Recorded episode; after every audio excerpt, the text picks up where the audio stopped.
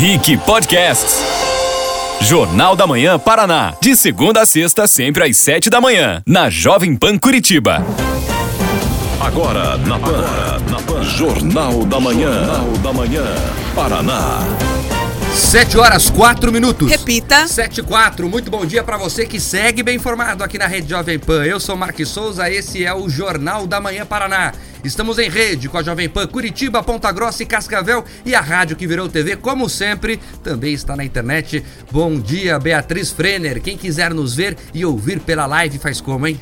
Bom dia, Mark. Um sextou excelente para todos os ouvintes. Vocês podem nos acompanhar pela internet, acessando o nosso canal no YouTube. É só procurar por Jovem Pan Curitiba. E se inscreva no canal, já clica no sininho de notificações, assim você vai saber sempre quando o Jornal da Manhã Paraná estiver ao vivo. Lembrando que você pode interagir deixando a sua opinião no chat. O Jornal da Manhã Paraná também é Panflix. Você pode baixar o aplicativo, se inscrever na nossa plataforma do Panflix e nos assistir na sua TV Samsung. No Instagram, nossa página é arroba Jovem Pan Curitiba. Pode mandar mensagem. Obrigado, Beatriz. Sabe que o pessoal tá pedindo café lontrinha ali na live? Eu não sei porque não tá tendo café lontrinha. Alô, Jaqueline Oliveira, que é a nossa diretora da Jovem Pan Ponta Grossa, que é a mulher responsável por conseguir café lontrinha para a audiência. O que está ocorrendo? Está feita a pergunta aqui no ar. Eu vou para Ponta Grossa mais tarde e também vou puxar a orelha dela pessoalmente. Fiquem tranquilos, viu, ouvintes? E nas outras redes sociais é só usar a hashtag Jornal da Manhã PR. Bom dia, Juliano Pedroso. Bom dia, Mark. Bom dia, Bia. Bom dia a todos que nos acompanham. E sextondo. Sextou. Agora 7 e 5. Repita. 7 e 5. E vamos então aos principais destaques desta sexta-feira, hein? Demora, mas chega, dia 27 de agosto de 2021. Curitiba amplia a vacinação para moradores nascidos nos anos 2000. Na capital, a vacinação passou a ser obrigatória para servidores municipais. Cascavel decreta a situação de emergência com o agravamento da crise hídrica na cidade. Motoristas de aplicativo dizem que preço dos combustíveis e falta de repasses das plataformas está pesando no bolso. Um levantamento mostra que 30% deles já deixaram a profissão. E o arquivamento do pedido de impeachment contra o ministro do STF, Alexandre de Moraes, repercutiu em Brasília com manifestações dos chefes dos poderes. Tudo isso e muito mais a partir de agora. Vem junto, chegamos! Beatriz, eu tô indignado aqui pelo seguinte: fez calor no começo da semana, até quarta, quinta-feira, ontem tava bom aí no tempo, mas ontem começou a cair o termômetro. E hoje tá com uma cara de chuva e você tá com uma cara que vai me dizer que vai chover no sábado e domingo, é isso? Pois é, olha, sextou de um jeito diferente depois de uma semana bem aquecida aqui na capital do estado. Hoje a máxima não passa de 15 graus. E apesar da previsão de chuva, que a gente até quer a chuva, ela não vem de forma significativa, porque a temperatura caiu, tá mais nublado, tem um chuvisco em alguns pontos aqui da capital, mas não aquela chuva realmente necessária. Por aqui então, termômetros variando entre 12 e 15 graus, situação semelhante, sem sol hoje em Ponta Grossa e máxima de 16. Cascavel até tem uma elevação maior de temperaturas, o que acaba favorecendo as chuvas. A máxima prevista é de 20 com mínima de 12. Fim de semana vai ser, como dizem, carrancudo, Mark.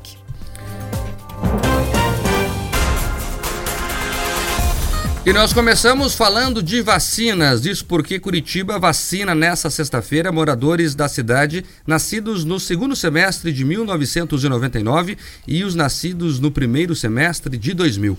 A estimativa da prefeitura é vacinar 28 mil pessoas com a primeira dose. Nesta sexta-feira, a capital também faz a aplicação da segunda dose para pessoas que foram convocadas, mas por algum motivo não compareceram para completar o esquema vacinal. Quase 22 mil pessoas estavam com a imunização da segunda dose, da segunda dose em atraso na cidade. E ainda sobre vacinação em Curitiba, a capital tornou obrigatória a vacinação contra a Covid-19 dos 28 mil servidores municipais. Aqueles que já foram chamados, mas não compareceram para se vacinar, devem apresentar justificativa médica demonstrando a contraindicação.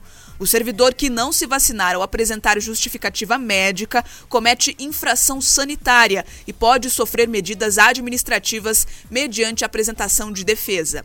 E em Ponta Grossa, os moradores que tomaram a primeira dose da vacina Coronavac até 6 de agosto devem receber a segunda aplicação na segunda-feira. Olha, essa obrigatoriedade de se tomar a vacina me preocupa. Me preocupa. Eu tomei a vacina, eu defendo que as pessoas tomem a vacina. É, o resultado é positivo. Agora, eu tenho que respeitar quem pensa de forma contrária. O Estado querer obrigar alguém a tomar a vacina e utilizar-se dessas estratégias secundárias que o Estado não tem a competência e não tem, na verdade, a, a, a moral de obrigar de uma vez só, de decretar lá, todo brasileiro tem que tomar a vacina. Até não pode fazer isso, né? Porque é ilegal, é inconstitucional você fazer isso. Então ele vai achando formas. Não veja, ó, os servidores públicos têm que tomar. A empresa que é, entender que quem não tomar vacina é, é, um risco pode mandar embora por justa causa. Então veja, não há uma lei, porque ela não pode existir. Não pode ir lá o Congresso Nacional decretar uma lei, todo o Brasil tem que tomar vacina. Então eles vão tomando essas formas secundárias, eles vão tendo essas estratégias para si. Na reforço, acho que as pessoas têm que tomar a vacina, mas porque estão conscientes disso, porque confiam no processo de pesquisa que foi feito. Se elas não querem tomar a vacina, elas têm a liberdade de não tomar. Ou estamos todos em uma ditadura. Então as pessoas têm que tomar a vacina porque estão conscientes disso. O que, que o Estado tem que fazer? Tem que conscientizar da importância. Isso sim. Isso sim. Agora, obrigar, isso interfere num direito fundamental que é a liberdade das pessoas é, decidir o que querem fazer com a própria vida, com o próprio corpo. Ah, é uma questão coletiva. Mas a questão também é individual. A questão também é individual. Os feministas não adoram falar meu corpo, minhas regras. Nesse caso da vacina, tem gente que não quer colocar esse remédio no corpo. E é uma questão de respeitar à vontade de cada um. Me preocupa essas proibições de fazer tal coisa se não tomar vacina, de, de não se poder trabalhar se não tomar vacina, que são questões de liberdades individuais que são muito caras, né? elas não estão aí à toa, Pedro Nós temos que lembrar a história aqui. Para a gente poder ter essas liberdades que gozamos hoje, houve sangue de muita gente lá atrás. Com certeza, a questão da liberdade é fundamental. Nem vou entrar na discussão desse princípio, porque eu acho que isso foi preciso no que você falou. Agora tem um bastidor dessa notícia, sabe, ouvinte? Porque eu sempre me pergunto: qual o motivo de, do surgimento de uma regra? Normalmente tem, às vezes não tem, às vezes sai só da, de uma mente iluminada. Mas nesse caso, eu fui conversar com algumas pessoas da Secretaria de Saúde que, em off, me contaram o seguinte: existem servidores da Prefeitura de Curitiba que estão em home office ainda, Mark estão lá em home office, trabalhando à distância. Você que está nos ouvindo no carro, você está indo trabalhar. Mas tem gente que não precisa passar por esse perrengue. Tá? Não precisou tirar a cobertinha, está tranquilo em casa, esperando dar o início para tomar o seu cafezinho ali fazendo o home office. E o que, que acontece? A prefeitura regulamentou que as pessoas, né, porque são públicos de risco, faz sentido, né? Então a prefeitura regulamentou que depois que tomava da vacina eles poderiam voltar ou que a vacina chegasse neles. Tem pessoas nesse público, Mark, que estão falando: olha, eu não vou tomar a vacina, mas também não vou voltar presencial. Eu quero continuar do jeito que está. Então, esse foi um dos instrumentos que a prefeitura também encontrou para falar para esse pessoal. Falou assim: gente, seguinte, você não quer tomar vacina? Volta presencial, vamos ver o que vamos fazer aí. O que não dá, tem vacina à tua disposição. Você não quer a vacina e quer continuar trabalhando de casa. Daí fica um pouco incoerente. Então tem, tem esse bastidor aí também que vale a pena pro, pro ouvinte atento acompanhar, que também tem às vezes, não vou dizer que é, mas que é um pouco da malandragem. Por isso que a prefeitura colocou ali, olha, quem não quiser se vacinar está dizendo que é alérgico, é alérgico à vacina, então você faz o seguinte, me manda o comprovante médico do teu médico dizendo isso, que está tudo certo. Ou então vamos pensar em como voltar a trabalhar. Agora, né, o famoso ficar mamando deitado não dá. Eu tô com as informações do Tribunal do Trabalho aberto, né, da Justiça do Trabalho aberto, e dizem que realmente eles dão esse respaldo legal que é possível que o empregador não sei se nessa, nessa questão de prefeitura também entra nessa esfera privada de emprego, empregador, mas é possível que uma empresa exija que os funcionários estejam vacinados, por conta ali de uma questão de segurança do trabalho, segurança sanitária.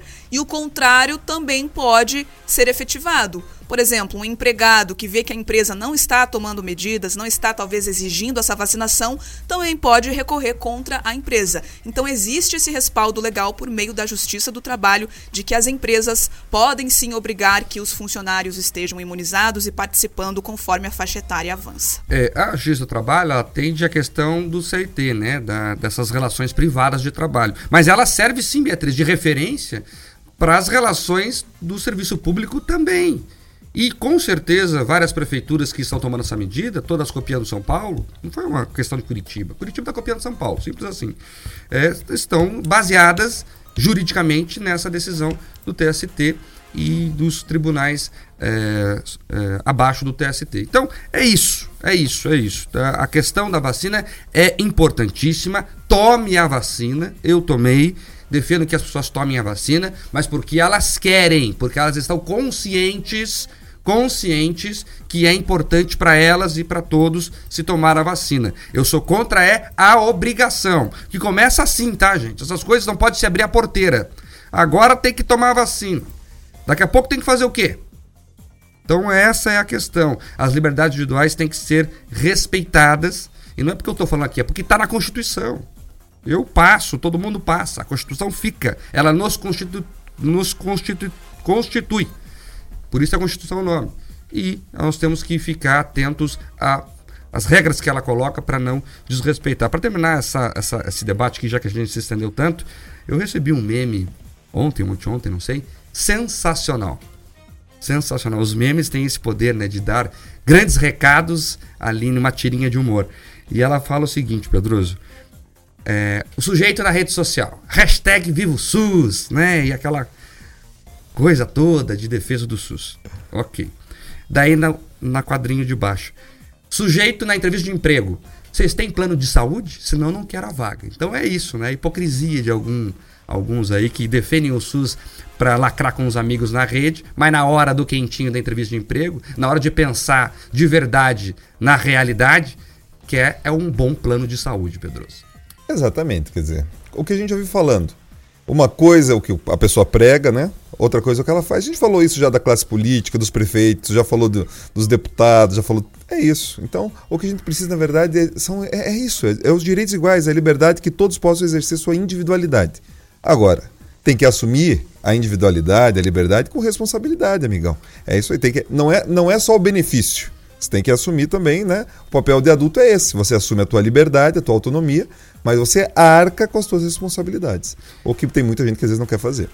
Olha só, e Toledo, no oeste do estado, inicia nesta sexta-feira a vacinação de moradores com 12 anos. É porque a cidade foi escolhida para um estudo da Pfizer com jovens. Serão aplicadas 35 mil doses do imunizante da Pfizer como parte de um estudo do Ministério da Saúde que busca analisar o comportamento do coronavírus em adolescentes e jovens de uma cidade de porte médio que receberam a primeira dose. A Prefeitura de Toledo espera aplicar cerca de 7 mil primeiras doses por dia para a as duas faixas etárias. O secretário estadual de saúde, Beto Preto, explicou como será o estudo. Vamos ouvir? Essa vacinação em massa de adolescentes vai acontecer em seis dias. Deve terminar na terça ou na quarta-feira. É importante dizer que esse, esse estudo ele não é apenas para vacinar em massa, tem todo um estudo de comportamento da imunidade destas pessoas, destes cidadãos paranaenses menores de idade, em dois anos. A secretária de Saúde de Toledo, Gabriela Kucharski, disse que o município foi selecionado pelo Ministério da Saúde por ter uma boa avaliação na aplicação de vacinas. Vamos ouvir. É importante destacar que o município de Toledo está recebendo essa pesquisa não somente pelos, pelas suas características demográficas de população, de localização, mas também pela organização que temos da aplicação da vacina. A nossa nota 100, que obtivemos do Tribunal de Contas é, do Estado a respeito da transparência, a informatização e todo o esforço dos técnicos da Secretaria Municipal de Saúde em, re, em realmente realizar esse trabalho com muita excelência. Só para reforçar, de acordo com o IBGE, Toledo tem 142 mil moradores. Pauta número 3. A Prefeitura de Cascavel decretou situação de emergência nesta quinta-feira por causa da estiagem. O decreto permite que a Prefeitura amplie as ações para atender as pessoas afetadas pela estiagem e solicitar auxílio do governo do estado. O decreto determina a situação de emergência, permite aí ao município comprar sem licitação por 180 dias. A forte estiagem na região fez a Sanepar reabrir o registro do Lago Municipal de Cascavel no dia 2 de agosto para complementar o volume de água ideal para o abastecimento da cidade. A produção do Jornal da Manhã Paraná entrou em contato com a assessoria da Sanepar em Cascavel, que descartou por hora o rodízio de no abastecimento de água na cidade. Agora 7 de 18. Repita. 7 de 18, pauta número 4. A alta no preço dos combustíveis está fazendo com que motoristas de aplicativo desistam da profissão. Essa pauta é bem importante para a gente aqui porque a nossa audiência é muito grande, Beatriz, entre o pessoal do Uber, da 99, do Drive, né, dos táxis de Curitiba e eles estão atentos a essa questão. É, a gente vai mostrar agora um levantamento que foi feito pela União Nacional dos Motoristas de Aplicativo, a UNMA. Mostra que até 30% dos profissionais têm deixado as plataformas em busca de novos empregos. A mudança está ligada diretamente ao preço do combustível no país. Em 2021, a gasolina acumula alta de 51%. Alessandro Tanner, presidente da associação, diz que a situação atual torna o trabalho de motorista de aplicativo inviável. Vamos ouvir. Uma média que a gente fez aí com os grupos de Curitiba, que de motorista aplicativo, mais de 30% abandonaram a profissão. É, quem está fazendo aplicativo hoje é quem tem carro próprio. Quem tinha carro alugado, que custa aí uma média de 450, 500 reais por semana, que o motorista paga, ele já também já deixou essa opção, porque está muito inviável o preço do combustível. Tanner disse que, além do alto preço do combustível, a falta de reajuste nas tarifas das plataformas impedem os motoristas de conseguir operar. Vamos ouvir. Nós temos visto uma grande perda de motoristas nesses últimos dias aí, nesses últimos meses, né? É, muitos motoristas deixando de fazer aplicativo devido ao alto custo do combustível. Em 2016, quando começou os aplicativos em Curitiba, a gasolina custava 2,69 a 2,79. A taxa de embarque da Uber custava 5,25. Hoje, a gasolina custa 5,69 e a taxa de embarque 4,15 a taxa de embarque da Uber. É, estamos falando com as plataformas aí que não, não repassa o valor do, das tarifas aí desde 2016. Estamos conversando aí com a 99 Pop, com a, com a Uber e não fomos atendidos até o momento. Aqui no Paraná, dados de uma pesquisa da Agência Nacional do Petróleo mostram que duas cidades já registram o preço do litro da gasolina acima de R$ 6,00. Em Arapongas, o preço médio chegou a R$ 6,10 e em Apucarana a R$ 6,04. Já Cascavel está pagando R$ 5,90 e em Curitiba R$ 5,67. Ponta Grossa registra o menor valor entre as cidades pesquisadas no estado, com R$ 5,54 no litro da gasolina. O motorista de aplicativo Alexandre Pires diz que o motorista está ganhando menos das plataformas e o passageiro está pagando mais caro. Vamos ouvir. A alternativa mesmo é escolher a melhor corrida é que compensa, uma vez já que os aplicativos têm descontado também a taxa a mais, repassando menos para o motorista, e está cobrando a mais do passageiro. Uma corrida que sairia 15, ela está cobrando 20, o motorista só está recebendo 10. Os motoristas reclamaram, a produção do Jornal da Manhã entrou em contato com a Uber e também com a 99 para ter aí um posicionamento, só que nós não tivemos retorno. É uma situação grave, tá? São trabalhadores que não estão conseguindo trabalhar por causa da alta dos combustíveis. E aí é uma discussão importantíssima que o Brasil não está levando a sério. Muita gente faz meme, é, polariza mais uma vez a discussão, joga lá, ah, a culpa é do Bolsonaro, porque na época do Lula era mais barato, o que não é uma verdade necessariamente. Mas também há problemas do governo federal na gestão disso. Então, esse é o debate que interessa, meus amigos. Presidente está pedindo impeachment do ministro, o ministro está planejando prender gente porque falou mal dele, e essa confusão de palácio de Brasília.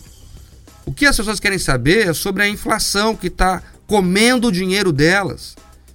É sobre o preço da gasolina e do combustível. Esse debate aqui tem que ser feito. Por exemplo, por exemplo, circulou aí no WhatsApp um vídeo de um suposto consumidor que foi lá, pediu para o dono do posto, para o gerente do posto, devolver o dinheiro dos impostos federais, porque o governo anunciou que tinha zerado os impostos federais dos combustíveis. Isto não é verdade. O governo zerou os impostos do gás. Isso é verdade. E o governo zerou os impostos federais do diesel. na refinaria. Mas aí veja a pegadinha. O diesel continua sendo tributado na bomba. Sabe por quê? Porque o óleo diesel tem uma mistura. Então o diesel puro não tem imposto, mas ele é 80%, salvo engano, uma porcentagem parecida com isso, diesel. Ele tem uma mistura do biodiesel e de outros combustíveis. E esses outros combustíveis são tributados. Então, por mais que o óleo diesel puro não tenha imposto, como ele tem uma mistura, na bomba ele chega tributado porque os outros têm essa cobrança. E a gasolina e o álcool têm ainda tributos federais sendo cobrados, e sim. Você quer a prova? Abastece seu carro, pega a notinha, lá tem lá os impostos federais que foram cobrados nesta operação. Então é isso. Nós temos que discutir de forma séria, sem bravata. Ah, porque a culpa é desse ou daquele, a culpa é de todo mundo do Estado. O Estado é muito grande, todo mundo come um pedacinho disso. Né? As várias uh, instâncias, os vários destacamentos.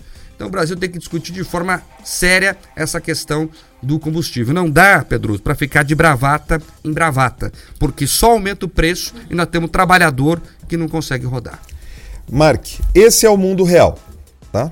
Esse é o mundo real, esse é o mundo das pessoas. Não é o mundo do Alexandre de Moraes, não é o mundo do Paulo Guedes, tá? A gente tem que falar isso. Esse é o mundo das pessoas que levantam cedo, que às vezes precisam pegar o aplicativo, que precisam se deslocar para trabalhar, e essas pessoas começam a observar que já não tem mais o motorista, começam a observar que agora a tarifa está mais cara. E agora, sabe quem é o grande vilão? E todo mundo fala, ah, é o preço do barril internacional. Não é, amigo. O preço do barril já esteve mais alto e a gasolina não chegou nesses patamares.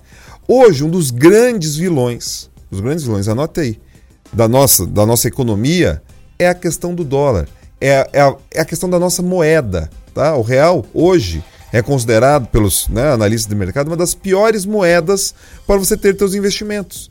Vamos usar a memória? Vamos usar a memória? O dólar, lá no início do governo Bolsonaro, estava perto de 3,74. Vocês vão lembrar disso? Vocês lembram quanto que estava o litro do diesel? Perto de 3,65. Gasolina estava perto de 4,67. Tá? O dólar foi subindo, foi subindo, foi subindo. Hoje está aí perto dos 5,20 e a gasolina está aí perto dos 5,87. Então você tem. Por quê? Porque quando sobe lá na refinaria, pega a cadeia inteira. E é. E o problema da inflação, de, me estendendo um pouco aqui, é o problema da inflação para o Brasil é como aquela pessoa que já foi viciada. Sabe? Aquela pessoa que já teve um vício, tratou o vício, mas ela, se ela começar a sentir demais aquele cheirinho, Sabe, se ela começar a ver demais aquela, aquilo do qual ela é viciada, ela se perde. E o vício do Brasil é a inflação. Então, porque assim, ó, sobe a gasolina, daí você já vai ter outra pessoa dizendo, ah, então tem que subir o, o salário, daí sobe o salário, daí sobe o preço, daí sobe outra coisa. E assim você tem uma cascata das coisas subindo, sem você ter um ganho real da economia. A economia não está crescendo. Não é uma inflação porque a economia está crescendo. Ah, a gente está crescendo, está bombando.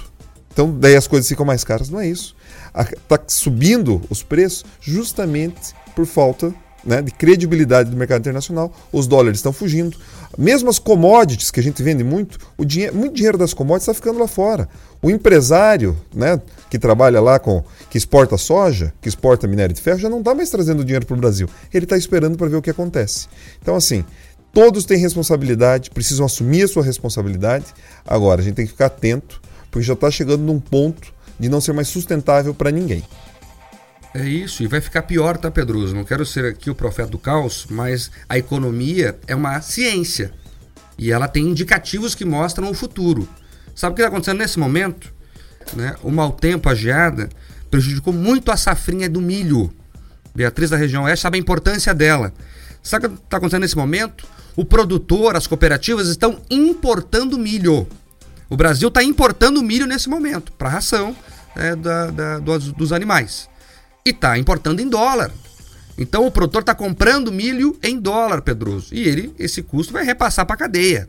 Não tenha dúvida. Então daqui a pouco teremos mais esse problema na questão da safra, que não foi como o produtor esperava, está tendo que importar milho, importa em dólar e o dólar está nessa altura. Então a situação não é boa, amigos. Por isso que temos que debater economia aqui. Esse é o debate que o Brasil precisa fazer. Vamos parar de brigar lá em Brasília por questões menores. A STF tem que parar de ver problema onde não existe, tem que parar com ego, de falar se falarem mal de mim, eu vou investigar, vou processar e vou prender. E o presidente também tem que retomar para ele esse controle do debate econômico do país. Não dá para ficar só na bravata, gente. Não dá. As pessoas estão é, comendo menos já porque o preço está aumentando demais. Então é um debate importantíssimo. Só para trazer aqui o dado é, específico, então o óleo diesel é 87% puro. Aí esta parte não tem tributação, mas tem os outros 13% que é o biodiesel. O biodiesel é tributado. É por isso que você acaba pagando sim imposto na bomba, porque tem essa pegadinha do malandro. Ah, o diesel foi zerado. Pero tem que pagar a questão do biodiesel que está misturado. Aí esse tem imposto. E outra coisa, até um alerta para as pessoas aí, como é que funciona a tributação no Brasil. Não adianta, gente, você reclamar com o gerente do posto. Não adianta. Eu sei que é, a indignação é muito grande na hora, mas é ele ali é um coitado de um trabalhador e até com o dono do posto também não adianta reclamar. Sabe por quê? Porque a cobrança de impostos de combustíveis no Brasil é feita em formato de cadeia. Paga o imposto é a distribuidora lá na ponta, na refinaria, quando com refinaria, e daí ela já fixa o preço. Então o posto não, nem recolheu, ele só é, cobra. O posto já foi pago pela distribuidora, então não tem como ele devolver algo que ele nem tem controle. Então não adianta é, reclamar, infelizmente, com o frentista, com o gerente do posto, porque ele não tem como devolver esse valor para você. Porque quem recolheu o imposto de, de fato, né, a questão do, da substituição tributária, é a refinaria, é a cadeia lá em cima. Uma pergunta aqui que um internauta fez na nossa live. Ah, mas quanto que está o preço do barril do petróleo? Eu entrei aqui na pesquisa, né, de um site de investimentos, tá 71 dólares e 13 centavos e o valor do real brasileiro em relação ao dólar é de R$ 5,25. Aí é só fazer a conta. Agora, 7h30. Repita. 7h30, falando de economia, já que a gente deu um dado negativo, vamos dar um positivo também. É, como falamos há pouco, o, a geração de empregos bateu recorde em Curitiba. É isso, a capital registrou de janeiro a julho de 2021 30.244 novos empregos com carteira assinada. Os dados são do Cadastro Geral de Empregos e Desempregos, o CAGED, do Ministério da Economia. Com isso, a capital aparece com maior geração de vagas desde 2003, no início da série histórica. Foram 247.933 contrata contratações contra 217.689 demissões na capital, com 23% das 132 mil vagas formais criadas no Paraná nesses sete primeiros meses do ano. Os setores que mais se destacaram foram serviços, com saldo de mais de 16 mil vagas, construção civil, que chegou a quase 6 mil vagas, indústria, com 4.163 vagas, e o comércio, que teve mais de 3.700 novos empregos formais. Agora 7h31. Repita. 7h31. Vamos falar com os ouvintes? O que, que eles estão dizendo aí, hein, Beatriz? Bora conversar com o pessoal que ficou bastante revoltado com o assunto aí do preço do combustível, do imposto. Alguns trouxeram aqui que abasteceram e realmente tem um, um alto valor de impostos embutido nisso. A gente teve logo no início lá da nossa live o Francisco Amaral dizendo: esperamos que hoje chova em cima das represas de reservatórios de água, seguindo o que o Mark falou no noticiário passado sobre aquela necessidade de que a chuva realmente realmente atinja os pontos onde é feito o abastecimento. Eu não falei, os especialistas falam, inclusive um deles é o Pedro Fontão, que ouve o jornal diariamente, que é do Departamento de Geografia da UFPR e estuda isso há muito tempo e ele tem todo esse mapa, inclusive é bem bacana, a Federal é, acerta muito nessa pesquisa e ela está disponível inclusive lá na internet e é com dinheiro público, então a gente tem direito de ter acesso a ela e é muito interessante a série histórica é, aqui da região que mostra que esse é um fenômeno cíclico, tá? Então, de tempo em tempo, 30 em 30 anos, salvo engano, Curitiba e região passa por uma seca como essa. Essa é a maior, é verdade, mas já teve outras secas. E mostra também como houve falta de investimentos da Sanepar e que se Miringuava estivesse pronta, se a obra de Miringuava estivesse pronta, a situação poderia ser um pouco mais tranquila. Sanepar prometeu entregar essa obra em 2019. 19, amigos! Estamos em 21 e agora que acelerou as obras lá, porque é, tem toda essa situação. Então, a seca apertou? Apertou. Mas se tivesse investimento, talvez a situação fosse um tantinho mais tranquila. Também temos o Marcos Aparecido falando sobre a questão da vacinação. Ele disse que a maioria da população, na opinião dele, acredita na vacina e irá tomá-la e que ele faz parte desse grupo. Também tivemos o Nakeps dizendo que combustível é impactado pelo aumento do câmbio, dólar caro, combustível caro, a continha que a gente acabou de mostrar aqui. Exato. E o imposto também, que é muito caro no Brasil. E aí todo mundo tá errado, tá? Todo mundo tá errado. Todo mundo cobra ali a sua boquinha. Então tem que o governo federal reduzir, tem um esforço para reduzir. Vamos admitir aqui, há um esforço do governo federal para reduzir. Ah, mas não zerou, como se vendeu por aí. Então tem que zerar, se dá para zerar, tem que zerar. E os governadores também têm que fazer a parte deles, tem que discutir o ICMS sim, que também é uma parte importante. Porque o governador também fica naquela, viu, Pedroso? Ah, porque, veja, não é verdade, o governo federal fala, se defende ali, mas a discussão que a gente quer saber é o seguinte: vai reduzir? Eles se arrepiam quando falam em reduzir ICMS. O debate tem que ser feito, porque as pessoas têm que pagar menos a bomba. E, e sempre a alternativa que faça o preço real cair, porque fica muito essa discussão do zero da vírgula, e daí quando chega na bomba, vira em nada. Então temos que tratar com mais seriedade essa discussão. Inclusive, a partir das próximas semanas, vamos trazer aqui especialistas, o pessoal dos sindicatos combustíveis, né, para poder explicar às pessoas o que está acontecendo e também se há ou não alternativas. O gargalo, tá? O gargalo de verdade. E quem está falando isso não é o Pedroso aqui, não. Quem está falando isso é o presidente do Banco Central, tá? Presidente do Banco Central.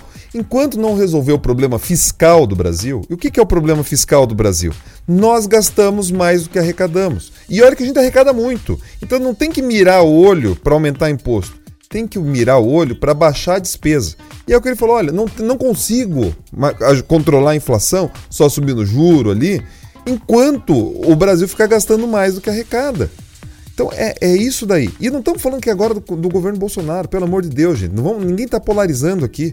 Presta atenção, a gente tem que resolver um problema estrutural do Brasil. A gente tem que enxugar a máquina pública para que daí seja eficiente. Daí você consegue cobrar menos imposto. Senão fica só na bravata. Só na bravata. Porque daí ah, reduz um tributo aqui, reduz uma coisa ali e continua emitindo continua emitindo o título da dívida. Porque daí a gente não paga hoje, mas meu filho vai pagar, teu filho vai pagar, nossos netos e vai emitindo título a um juro absurdo, tá? Então, a gente tem que parar de bravata e resolver o que é estrutural. Olha, Pedroso, Brasil cansa, viu?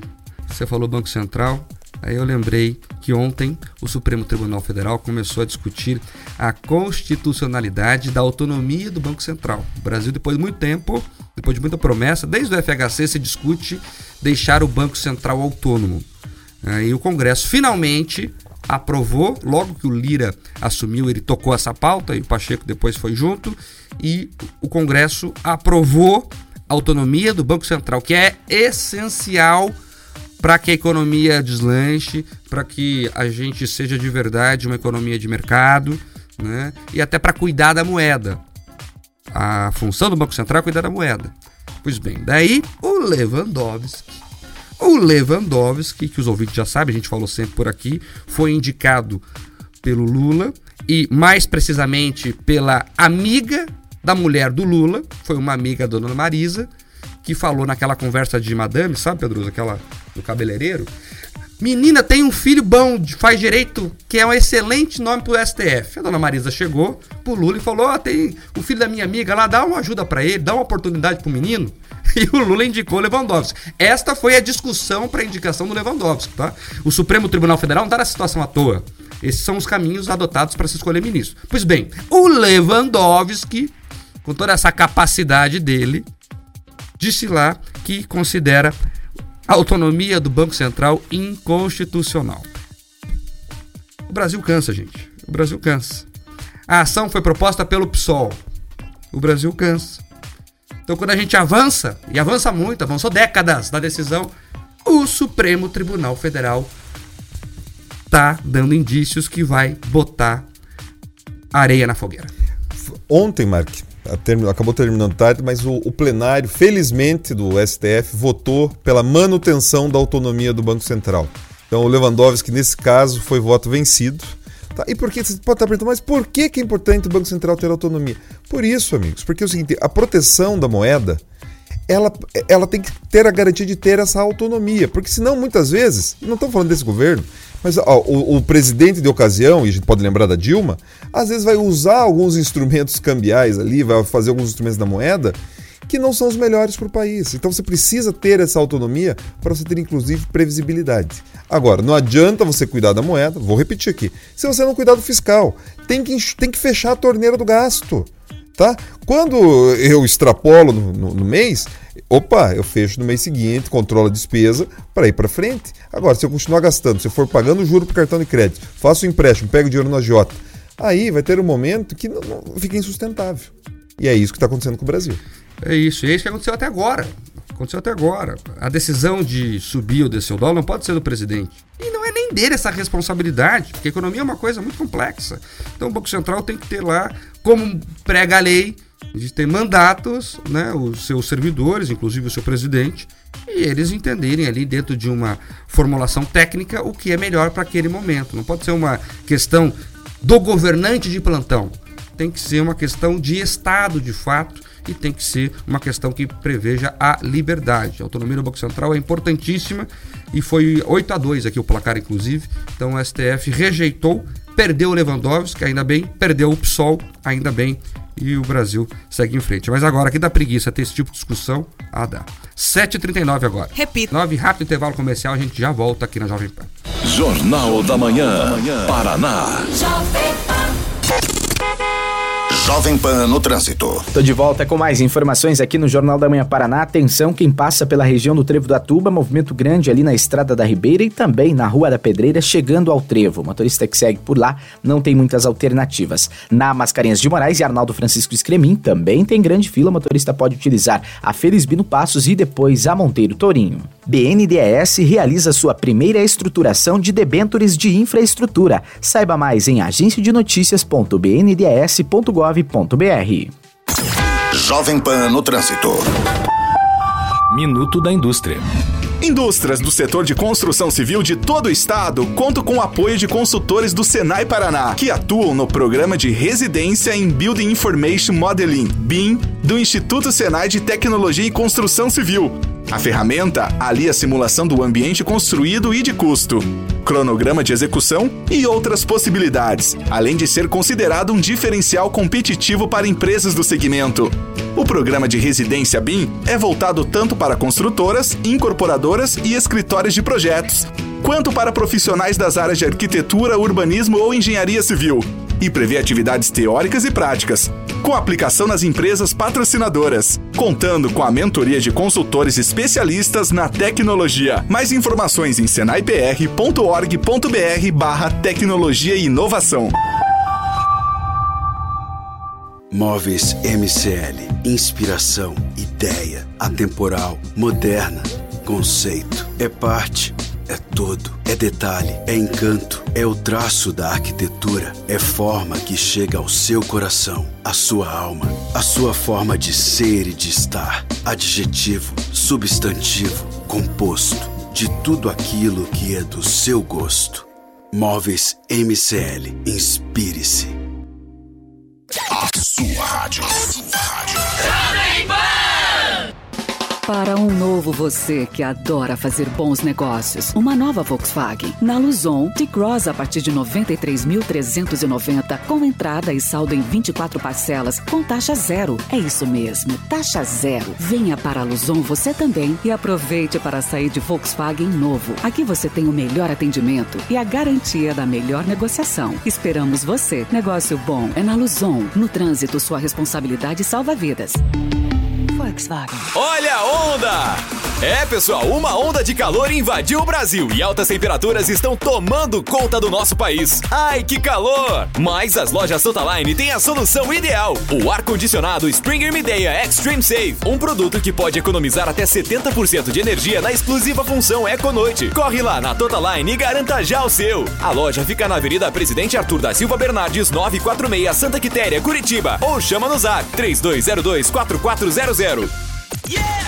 Jornal da Manhã Paraná. Oferecimento. Luzon. Agende a próxima revisão do seu Volkswagen na Luzon. Negócio bom é na Luzon. App Angelone. Baixe, ative e economize. Laboratório Lanac. 30 anos. Tem sempre um Lanac perto de você. lanac.com.br. Vamos juntos construir uma sociedade mais próspera. Abra sua conta no Sicredi E Café Lontrinha. Peça agora. loja.cafelontrinha.com.br. Jornal da Manhã, da Manhã, Paraná. 7 horas 43 minutos. Repita. 7h43, pauta número 6. O presidente Jair Bolsonaro criticou a decisão do presidente do Senado, Rodrigo Pacheco, de não levar adiante o pedido de impeachment contra o ministro do STF, Alexandre de Moraes. Em uma entrevista à Rádio Jornal Pernambuco, o presidente disse nesta quinta-feira que o presidente do Senado, Rodrigo Pacheco, agiu diferente de quando foi para abrir a CPI da Covid no Senado. Vamos ouvir? Eu entrei com a ação com o intuito de que o processo fosse avante. Eu nem vou dizer caçar ou não o ministro Alexandre de Moraes, mas que o, que o processo fosse avante. O presidente do Senado, é, o senhor Pacheco, ele entendeu e acolheu uma decisão é, da sua advocacia, a advocacia lá do Senado. Agora, quando chegou uma ordem do ministro Barroso para abrir a CPI é, da, da Covid, ele mandou abrir, e ponto final. E ele agiu de maneira diferente né, de como agiu no passado. E nós sabemos, vocês sabem, que nessa briga é, eu estou praticamente sozinho nela. Na época da abertura da CPI da Covid, Pacheco se manifestou contrário à comissão no atual momento da pandemia. No entanto, por determinação do Supremo Tribunal Federal, o presidente do Senado autorizou a abertura da comissão por reunir o número mínimo necessário de assinaturas. E o arquivamento do pedido de impeachment do ministro Alexandre de Moraes repercutiu em Brasília. Rodrigo Pacheco disse nesta quinta-feira que a decisão de arquivar o pedido feito por Bolsonaro contra o ministro do Supremo não é nada pessoal. O presidente do Senado participou de um evento da XP Investimentos. Vamos ouvir. Eu respeito toda e qualquer crítica do presidente Jair Bolsonaro em relação a essa decisão, é natural que tem, porque foi uma decisão que rejeitou um pedido do presidente, não farei disso também um cavalo de batalha porque é importante respeitar as posições divergentes, inclusive quando elas nos desagradam. Então, eu tenho muita tranquilidade de manter a boa convivência que tenho com as instituições, inclusive com o presidente Jair Bolsonaro. Tenho absoluta convicção que não é nada pessoal dele em relação a mim, tampouco é nada pessoal meu em relação a ele, mas realmente uma decisão que precisava ser tomada quem também se manifestou sobre o impeachment foi o presidente do Supremo Tribunal Federal, ministro Luiz Fux. Durante o evento da XP Investimentos, o presidente do STF afirmou que o pedido de impeachment tem roupagem de ameaça. Vamos ouvir o Luiz Fux. Quantas vezes no plenário do Supremo Tribunal Federal, cada juiz integrante, cada ministro integrante da corte tem um entendimento diferente. E a Constituição estabelece razões públicas e valores morais que são ponderados. Mas aqueles que não aceitam as decisões judiciais devem se utilizar dos recursos próprios, das vias próprias jurisdicionais, e não do impeachment. Que o impeachment, é, digamos assim, tem uma roupagem, digamos assim, de uma ameaça, de cassação de um juiz, exatamente por suas opiniões. O pedido de impeachment foi apresentado pelo presidente Jair Bolsonaro na última sexta-feira e desde então vem provocando reações no STF e também no Congresso. Olha, essa fala do Fux é bem importante porque ele é presidente do Supremo Tribunal Federal. Não só por isso, porque ela mostra o que o Supremo está fazendo com o país. Ele acabou se entregando ali. Aquela coisa, falando em live, né? O ministro tem que falar em live, o ministro fala nos autos e aí acaba falando demais. Veja, o Fux é o melhor ministro do Supremo Tribunal Federal. É o único ali que tem carreira jurídica. Que tem carreira no, no judiciário, de fato. Foi juiz. O Fux foi juiz de primeira instância. É o único. Não foi indicado pela amiga não sei de quem, não foi é, advogado de partido, como foi o Gilmar Mendes, que foi advogado do PSDB, né, foi inclusive muito ligado ao FHC. Não é o Toffo, que foi advogado do PT, muito ligado ao presidente Lula. Então o Fux é um bom ministro no quesito histórico. O que ele falou ali, roupagem de ameaça. Olha, ministro, então nós temos roupagem de ameaça desde 89, quando a Constituição foi promulgada, porque está na Constituição que qualquer brasileiro, incluindo o presidente da República, ao ver algum indício de irregularidade, pode pedir o impeachment de qualquer ministro que ele entenda que é importante pedir. Ponto. A Constituição dá essa ferramenta. Que roupagem de ameaça é essa que está prevista em lei? Foi infeliz na fala o Fux, muito infeliz. E quando ele fala ali, ah, porque não se pode discutir opiniões de ministros. Primeiro que se pode discutir sim. Essa coisa de Supremo só se cumpre ou não se discute, isso é mentira. Você cumpre a decisão judicial, mas você discute sim, como estamos discutindo aqui, como vamos discutir por muito tempo. Agora, ministro não tem que ter opinião. Ministro tem que aplicar a lei, ponto. Ponto. Então veja que ele fala ali, é por opiniões. E é justamente o que o STF faz quando manda prender um deputado, por mais que eu ache que a fala do Daniel Silveira lá foi horrorosa, mas ele foi preso por uma questão de opinião. Deputado Ottoni teve a Polícia Federal na casa dele porque emitiu opiniões. Então não dá, não dá para ver uma fala dessa e ficar quieto. Ministro errou demais na fala errou demais na fala e não há roupagem de ameaça no Brasil. Larguem mão de mentir às pessoas. Não existe risco de rompimento democrático no país. Ah, o Bolsonaro é um troglodita. O Bolsonaro, ele segue tudo que o Supremo Tribunal Federal decide. Vamos lembrar aqui, Pedroso, o Supremo não deixou ele indicar o diretor-geral da Polícia Federal no Brasil, no caso do Ramagem, vocês lembram? O Bolsonaro indicou o Ramagem. A Constituição prevê do presidente. Pode até discutir o porquê estava tava, é, é, é, anunciando e estava indicando o Ramagem naquela saída do Moro, enfim. A questão é política. Agora, legalmente o presidente tem essa atribuição. Ele pode indicar quem ele quiser, dentro dos pré-requisitos estabelecidos na lei. O STF foi lá e anulou. E ele fez o quê? Ele acatou. Então, onde está o risco de rompimento democrático no Brasil? As instituições estão funcionando. Funcionando tão bem que algumas até ultrapassam o limite legal que é estabelecido a elas, como é o caso Supremo, sim. Então, não existe rompimento democrático no Brasil. Existe a lei. E a lei está sendo seguida. A lei prevê que, ao ver indícios de irregularidades, as pessoas podem pedir o impeachment de um ministro. Isso foi feito. O Senado recusou. E veja, o presidente reclamou que é o que restou para ele. Sentou no meio-fio e chorou, como se diz por aí. E fez o quê? Mais nada, porque não se pode fazer mais nada. Então ele está respeitando a lei. Vamos largar de balela, gente. Vamos focar no que interessa, que é discutir, por exemplo, a economia e parar com essas briguinhas palacianas que estão levando o Brasil à bancarrota. Olha só, Mark, me permita discordar de você. Tá? Eu acho que as instituições elas estão mal funcionando como mal funcionavam há algum tempo. Tá? Porque quando você percebe que o ministro do Supremo Tribunal Federal fala que as divergências entre eles são divergências de opinião e não divergências de compreensão sobre o direito, a, a gente está perdido. A gente está perdido. Porque o ministro do STF, para o STF estar tá funcionando, ele não tem que estar tá preocupado com opinião pura e simplesmente. Ele tem que estar tá preocupado com o entendimento de sociedade, mas entendimento.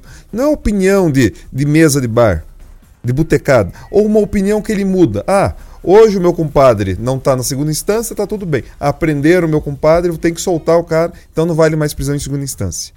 Quando a gente fala das instituições, me dói, me dói a questão do Pacheco, é, de pronto né, não receber, não acolher essa análise de forma mais profunda em relação ao impeachment do ministro Alexandre de Moraes, não porque eu acho que deveria ter impeachment do Alexandre de Moraes, eu não tenho capacidade para dizer isso. Mas o que me incomoda é o seguinte: tem pedidos de impeachment lá no Senado há muito mais tempo. Por que esse teve tratamento expresso? Tá? Então, a minha sensação é que as instituições elas não estão funcionando, elas deveriam funcionar mas elas estão mal funcionando, elas estão, elas estão, sabe, criando justamente esse clima de insegurança. Então elas funcionam para o amigo, funcionam para o compadre, mas para mim, para você que é cidadão comum, elas não funcionam. Para você que defende a justiça, elas não funcionam. Então, assim, a gente tem que ter esse, né, é, esse cuidado. Então, a gente tem que garantir, tá? tem que garantir que, que exista um debate sobre as instituições. Um debate profundo. E esse deveria ser o papel do Congresso. Eu realmente gostaria que o presidente e outras pessoas utilizassem o poder político que tem para levar esse debate adiante, usasse a base parlamentar para levar esse debate adiante. Mas não é isso que acontece. Agora, a instituição funciona bem sim, Pedroso. A sua discussão é outra. É sobre a gestão delas. É o que elas estão fazendo. O que eu quero dizer quando a instituição funciona bem é no sentido democrático. Elas estão fortes, porque o que eu escuto por aí é o seguinte: ah, porque o Bolsonaro vai instaurar a ditadura no Brasil.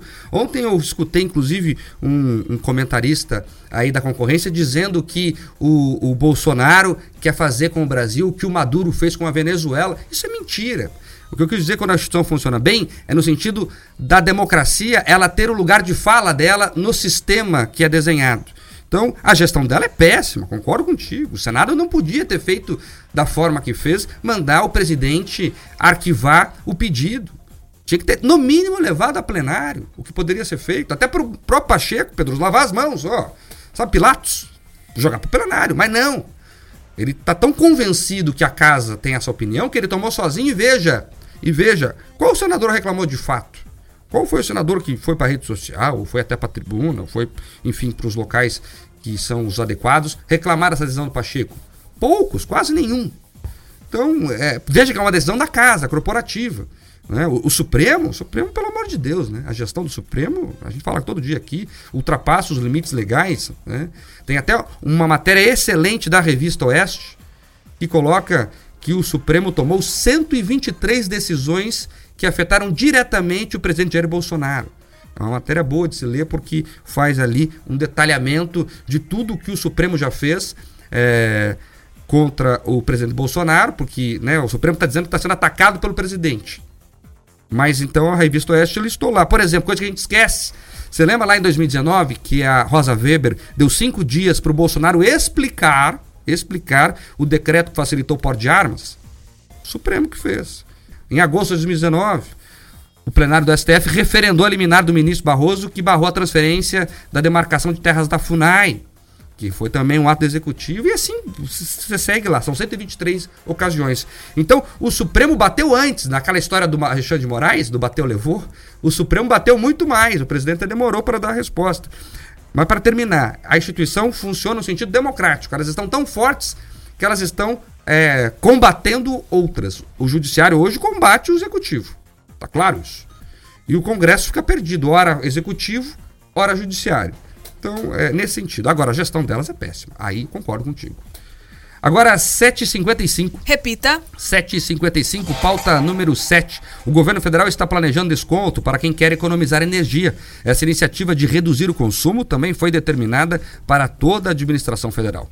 O ministro de Minas e Energia, Bento Albuquerque, Albuquerque, Albuquerque, desculpe, anunciou que o governo federal vai apresentar nos próximos dias o detalhamento de um plano que prevê descontos na conta de luz para quem economizar energia. A redução para consumidores empresariais já tinha sido definida. O programa de redução para concessão do crédito terá início em setembro. A expectativa é de que o detalhamento do programa e as regras serão feitas aí no início da próxima semana. Durante o anúncio, o ministro voltou a negar a possibilidade de racionamento. Abre aspas. Vou repetir, com total tranquilidade, que não trabalhamos com hipótese de racionamento. Isso tem que ficar muito claro, fecha aspas. E ainda sobre a redução do consumo de energia, o governo federal determinou medidas para a redução do consumo de energia elétrica em prédios da administração federal. O decreto publicado nesta quarta-feira prevê a redução do consumo entre 10% e 20%. O texto do decreto indica alternativas para economia de energia em sistemas de ar-condicionado, iluminação, computadores, geladeiras, aquecedores de água, elevadores e bebedouros. A administração pública federal tem hoje mais de 22 mil edificações próprias e cerca de 1.400 imóveis alugados. Olha só, e ao falar sobre os reflexos da pandemia, os empresários, há empresários, não é? O ministro da Economia, Paulo Guedes, questionou qual seria o problema da alta do preço da energia. Paulo Guedes participou de audiência da Frente Parlamentar de Empreendedorismo e ressaltou o papel dos empresários no período da pandemia. O ministro defendeu que, apesar das adversidades, a economia brasileira conseguiu atravessar o período mais crítico da pandemia. Vamos ouvir. Cada um deu a sua contribuição E nós saímos do lado de lá graças a esse desempenho extraordinário também dos empresários. Os empresários numa ponta, a nossa classe política na outra ponta, e eu estou muito confiante que nós vamos atravessar. Se no ano passado, que era o caos, nós nos organizamos e atravessamos, por que nós vamos ter medo agora? Quer dizer, qual que é o problema agora? Que a energia vai ficar um pouco mais cara porque choveu menos. É, o problema agora é que está tendo uma exacerbação porque anteciparam as eleições. Tudo bem, vamos tapar o ouvido, vamos atravessar, vai ser uma gritaria danada, mas nós vamos chegar lá, vamos ter as eleições, vai acontecer tudo que tem que acontecer. Tá certo? Nesta quinta-feira, no Senado, Paulo Guedes afirmou que a taxa extra na conta de luz cobrada por meio das bandeiras tarifárias deverá aumentar novamente em razão da crise hídrica. No entanto, o ministro afirmou que vai pedir aos governadores para não subir automaticamente o ICMS da energia elétrica. Quem também se manifestou sobre a crise hídrica foi o presidente Jair Bolsonaro. Durante a live semanal, o presidente fez um apelo para que os brasileiros apaguem a luz e reduzam a geração de energia elétrica. Eu quero fazer um apelo, você que está em casa agora. Eu tenho certeza que você pode apagar um ponto de luz na sua casa agora. Eu peço esse favor para você. Apague um ponto de luz agora.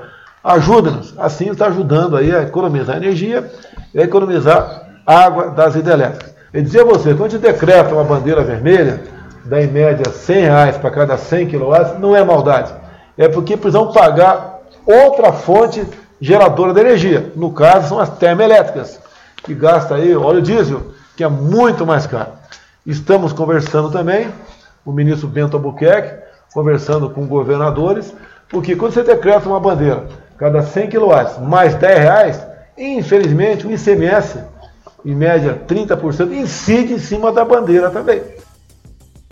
Tá aí, portanto, essa discussão que ela é de verdade a questão da redução do Estado. Se a gente reduzir o Estado, ele custa menos e o imposto vai ter que ser reduzido. Claro que com muita luta, porque a classe política não quer reduzir imposto, é o que paga o salário deles, é o que paga os benefícios deles, mas você consegue de fato diminuir a conta, porque essa questão é matemática.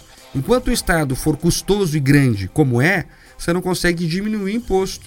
E é por isso, inclusive, que a ordem lá do debate em Brasília tem que se inverter. Você não pode discutir reforma tributária antes de reorganizar a casa. Então a reforma administrativa tem que vir antes, uma reforma administrativa muito mais profunda do que está sendo proposta por aí, do que já foi aprovada até em algum grau ou maior grau, mas primeiro você tem que arrumar a casa para depois discutir como é que nós vamos pagar o financiamento dela. Então, é, esse é o problema. Então, quando o presidente fala, ah, a culpa é do governador, a culpa é de todo mundo. É do governador, é do presidente, é do prefeito, é de todo mundo que cobra imposto no Brasil e não oferece o serviço adequado. Nós somos assaltados pelo Estado todos os dias. Eles cobram, cobram muito caro e não entregam. Não entregam um serviço de qualidade. Você paga aqui imposto para ter uma saúde de qualidade. Mas se você não tiver plano de saúde, você vai ter que ficar na fila do SUS aí. Você paga imposto para ter uma educação de qualidade. Se você não pagar escola particular para seu filho, talvez ele tenha menos oportunidade. E assim vai. E assim vai. Então, então que a discussão de verdade é reduzir a máquina. E aí a gente poder discutir a questão do imposto na sequência. Esse é o grande problema do país. Ponto. E o ministro Paulo Guedes, tá? Ele precisa deixar de ser bravateiro. Precisa deixar de ser bravateiro ele precisa ficar atento para esses pontos que a gente está chamando a atenção aqui. É justamente é usar a energia que ele tem para estimular a reforma administrativa, usar a energia que ele tem para poder ajudar a ter um controle fiscal. Não adianta ele ficar vendendo ilusão de que, meu Deus, estamos decolando. Todo mundo que olha a economia real do mercado né, que a gente faz compra sabe disso. Agora, quem está olhando o mercado de ações também está vendo isso. Então, a gente precisa dessa grande união para daí sim, de verdade, passar por esse, por esse momento. Agora, acerta o presidente Bolsonaro quando pede aos governadores para não aplicar a alíquota de CMS nesse percentual de aumento. Agora, erra, erra o ministro né, Bento Albuquerque, que está tendendo a ficar desempregado porque já tem gente do Centrão querendo a cadeira dele, erra por não ter preparado um plano anterior para a gente não precisar ser tão dependentes assim das termoelétricas. espero que exista já um plano para que no futuro a gente tenha incentivos de verdade a luz solar. Incentivos de verdade. Mas incentivo de verdade, não essa burocratização. Pelo amor de Deus, tem que acabar com a burocracia. Tem que poder colocar a placa de luz solar na tua casa e dar certo. É isso daí. Então, quando a gente tiver esse tipo de incentivo, aí sim, quando a gente tiver mais liberdade e menos burocracia, aí sim a gente pode pensar na responsabilização ainda maior do cidadão. Pedro, você acha que o Paulo Guedes tem dias contados? Olha, eu acho que o Paulo Guedes está firme ali, até porque ele tem se mantido firme com o presidente. Mas a tendência de esvaziarem o ministério dele tem crescido. Já perdeu a questão da política do trabalho e previdência.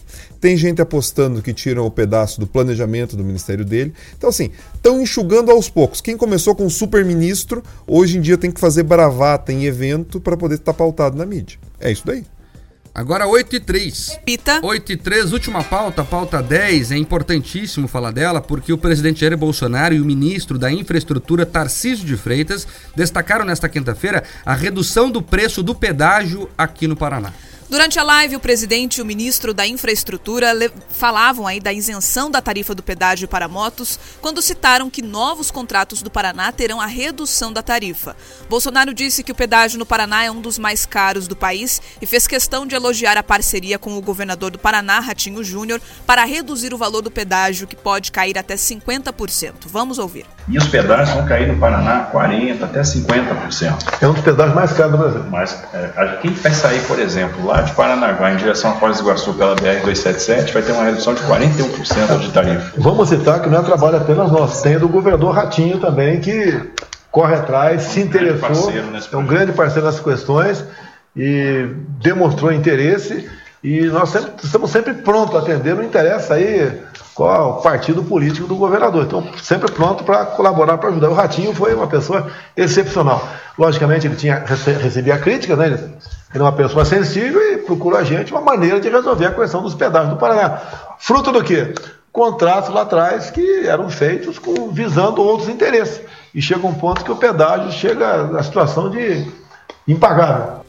O projeto de lei que prevê a delegação de rodovias do Estado ao governo federal para a nova concessão do pedágio foi aprovado na Assembleia Legislativa e sancionado pelo governador. Nessa semana você ouviu aqui na Jovem Pan que deputados da oposição vão recorrer à justiça para questionar a proposta aprovada pelos deputados estaduais, sob alegação de inconstitucionalidade. O leilão das rodovias está previsto para ocorrer no primeiro trimestre de 2022. É uma ótima notícia, né? Você escutar o ministro da infraestrutura dizer que a rodovia federal, que é a BR-277, vai ter o pedágio reduzido em 41%, é música para os ouvidos dos paranaenses que são explorados, que são estuprados, como disse o governador do estado, inclusive, há 24 anos. Então, é música para os ouvidos. Né? Temos que lutar e cobrar que isso se efetive na prática. Agora, deixa eu trazer um bastidor aqui interessante. Às vezes, gente, uh, o debate é técnico, tem que ser técnico, mas é o argumento do dia a dia que convence a pessoa de fazer aquilo ou não. Na conversa que o governador teve com o presidente, que foi uma conversa definidora, é por isso que o presidente fala do Ratinho Júnior ali, porque é, o Tarcísio não queria esse modelo que foi proposto, ele defendia um outro modelo, bateu o pé, e aí o governador teve que apelar pessoalmente ao presidente para fazer o debate. E nessa conversa, o argumento que entrou na cabeça do Bolsonaro foi o seguinte: presidente, o senhor defende que moto seja de graça. No Paraná, as motos pagam 13 reais no pedágio de Jataizinho, que é o mais caro do estado. Diz que o Bolsonaro pulou na cadeira assim e falou: Que isso? Vamos resolver isso agora. Então, o argumento que pegou no presidente foi esse, Pedroso. Que a moto pagava 13 reais. Claro, é, é, é, isso, porque isso é simbólico, né? Por isso que ele entendeu né, a situação do Paraná e daí fez a gestão funcionar para que o Tarcísio se abrisse ao debate, que ele não estava aberto ao debate. Né? O pessoal do setor produtivo sabe bem disso. O presidente teve que pedir a ele, ó, o Paraná vai ser diferente. E o argumento que simbolizou isso, que é simbólico, foi o argumento do preço que as motocicletas pagam no Paraná. Olha, como é bom ver um político fazendo o que tem que fazer. Tá? O governador acertou. É isso que um governador do estado precisa fazer. Um governador do estado, ele não precisa rodar o Brasil fazendo pré-campanha para ser presidente. Um governador do estado não precisa ficar mandando cartinha para ministro do Supremo Tribunal Federal. Um governador de estado, ele precisa o quê? Defender o interesse do estado, amigo. Então quando ele vai no presidente e defende o interesse do estado e consegue um avanço, porra, parabéns para ele. E é isso que ele tem que fazer. Agora, por favor, e eu sei que muita gente do governo do estado nos escuta, gente do governo federal, então por favor, vamos cuidar dos detalhes dessa concessão, para que depois, né, no futuro, já que é uma concessão de 30 anos, não venha nenhum espertalhão com o discurso do abaixo acaba, ou nenhum espertalhão amigo de empreiteiro, para colocar de novo um aditivinho ali que venha arrebentar com a gente. Então, boa notícia para essa sexta-feira. Pedroso, eu quero nomes. E quem estava falando aí? Quem é o governador que faz isso? O governador do Abaixo Acaba? Não, o governador que fica rodando o país, que mandando cartinha. Ah, mas aí tem vários. Ora, só naquela Mas cite última... os nomes, vamos lá. Sem muro, sem muro aqui. Aqui não, tem lugar pra muro. Não, não tem Hum. muro nenhum. Não tem muro nenhum. Vamos falar que foram 20, 26 governadores que se reuniram. Você tem o Ibanês do Distrito Federal, tá? Que fica fazendo cartinha. Você tem o governador da Bahia, mas você tem o governador de São Paulo, já esteve nessa bancada falando com você, que está rodando o Brasil mais, fazendo campanha do que talvez cuidando do Estado. Você tem gente, né? Você tem uma série de governadores. Podemos falar aqui do Rio Grande do Sul. O Ayrton Dias. Tem o Ayrton Dias, Um opa! mais, é. Opa! Então, assim, você tem uma série de governadores. O que, que é importante? Se os governadores cuidarem do quintal de casa, que é o papel do governador. A gente elege o governador para cuidar do estado da gente. Sabe? É importante participar do debate nacional? Muito importante. Você está sendo maldoso, Pedroso. O Dória está cuidando de São Paulo. Se algum coronel falar que tem que ir pra rua fazer protesto, ele afasta. Mas, Marcos, você tá falando que ele tá cuidando bem de São Paulo? porque Eu tô, é amigo- eu tô é sendo irônico, pra deixar claro. Pra deixar, eu tô sendo irônico, pra deixar claro aqui, Não. né? Aquela decisão do Dória é, estapafúrdia de cobrar e censurar publicamente, até afastar um militar, porque ele falou que o- a manifestação pode ser importante pro Brasil. Não, tem que, tem que cuidar do Estado. Tem que cuidar do Estado. Tem que ficar. E tem que dar o exemplo também, né, Marcos? Você citou, já que a gente tá falando do governador de São Paulo, veja, não adianta nada o cara toma uma decisão e vai descansar no Copacabana Palace. Você também não pode falar de certos deputados do PSOL que também vão lá e vão descansar no Copacabana Palace. Você tem, o político ele também governa pelo exemplo. E é por isso que a gente está falando, ah, estão falando, ah, você ficou chamando o Paulo Guedes de bravateiro. Chamei mesmo. Por quê? Porque ele tem que dar o exemplo. Ele tem que ser responsável. Ele não pode ser pessimista, mas ele tem que ser responsável. É disso que a gente está falando. Como um governador de Estado. Então, nesse caso, a gente está elogiando aqui, a gente já criticou em alguns momentos algumas decisões do Ratinho, mas nesse caso ele acertou. Sabe, enquanto o pessoal fica fazendo bravata, livezinha, é, mandando cartinha, dando entrevista na Globo News, ele foi lá e trabalhou. Entendeu? Qual que é o argumento que cola com o Bolsonaro? Ah, é dos motociclistas? Pegou a informação, estava ali no meio do bate-papo, soltou, colou. Tem que ser inteligente para ser governador, gente. É isso que precisa. É isso. E até nesse debate do pedágio mesmo, você veja que o governador dá poucas entrevistas sobre o tema. O que tem de deputado querendo aparecer, gente do céu, se eu mostrasse meu celular, todo dia chegam umas 10 mensagens de gente diferente querendo aparecer nesse debate. Né? Porque tem gente que acredita que vai ser eleito, reeleito, que vai subir no cargo é, eletivo se fizer uma boa gestão de marketing durante o debate do pedágio. Esse debate é eleitoreiro para a classe política, não se engane. São poucos ali os que realmente querem debater de forma técnica. E o meu receio, Pedroso, e aí esse debate já está começando a se embrenhar por esse caminho, é que ele vire polarizado. Você vê, a questão do PT lá, com a sua bancada na Assembleia, judicializar a questão do pedágio na questão específica de desse entregar as estradas estaduais ao governo federal para que ele possa fazer a licitação. Já tem disso, é uma resposta, né? É, na verdade foi uma resposta adiantada, porque eles sabiam que ia acontecer isso, porque eles fizeram antes dessa fala do presidente, mas a essa fala do presidente. De ó, elogiou o ratinho e falou que vai reduzir o pedágio. Então, o PT não está preocupado exatamente com o preço que se cobra na cancela. Não, está preocupado com a campanha eleitoral. E no palanque do Lula no Paraná tem que ter gente que se coloque contra a gestão que o Bolsonaro fez sobre o pedágio, porque essa gestão é federal. Então, o debate é eleitoreiro. E aí a polarização vai alcançar um debate que tem que ser técnico. E isso me preocupa muito. Me preocupa de verdade, porque aí a gente pode perder o controle do processo e o Paraná pagar a conta mais uma vez. Não podemos deixar isso acontecer. 8 e 11. 8 e 11, vamos embora, já estourou tudo aqui. Tchau, Pedroso, até segunda-feira. Tchau, Mark, tchau, Bia, tchau a todos que nos escutam. E agora sim, sextou. Tchau, Bia, até. É isso, sextou. Excelente fim de semana para todos. Juízo fim de semana, hein? Até segunda-feira, 7 em ponto. Tchau. De segunda a sexta, às sete da manhã. Jornal da Manhã. Jornal da Manhã. Paraná. Rick Podcasts. Jornal da Manhã Paraná. De segunda a sexta, sempre às sete da manhã. Na Jovem Pan Curitiba.